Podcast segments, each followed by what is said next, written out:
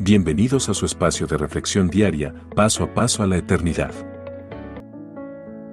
Juicio sobre el pecado. Al ver el incremento generalizado de la maldad alrededor del mundo, las personas que son víctimas de esta maldad se preguntan si en realidad en algún momento Dios tomará el control de la situación y castigará la maldad de esos hombres. La respuesta del Señor a las preguntas similares a esta es clara y concisa. Por supuesto que Dios castigará la maldad de los hombres sin ninguna clase de compasión. Esto lo hizo saber al profeta Ezequiel en el pasado. Señor, ¿vas a descargar tu ira sobre Jerusalén hasta destruir lo poco que queda de Israel? El Señor me respondió, el pecado del pueblo de Israel y de Judá es muy grande. El país está lleno de crímenes, la ciudad está llena de injusticia. Piensan que yo he abandonado al país y que no veo lo que hacen. Pues no voy a tener ninguna compasión de ellos, sino que les voy a pedir cuentas de su conducta. Ezequiel 9 del 8 al 10.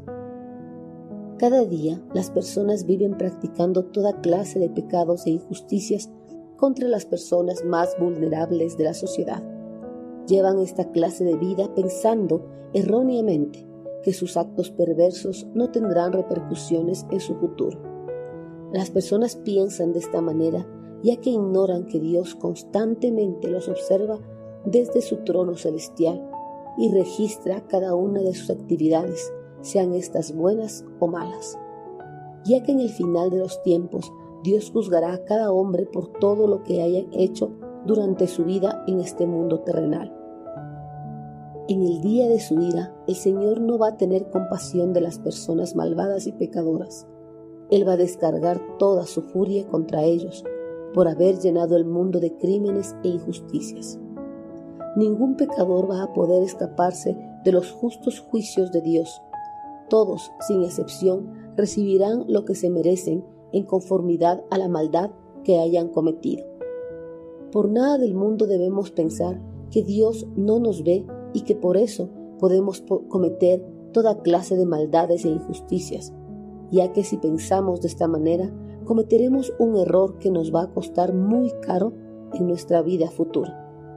El pueblo hebreo en el pasado pensó de esta manera, y el resultado fue que cayó sobre ellos toda la ira contenida del Dios viviente. En ese día el Señor de los ejércitos celestiales no perdonó al pueblo elegido sus rebeliones y pecados, más bien los castigó sin ninguna clase de compasión y misericordia.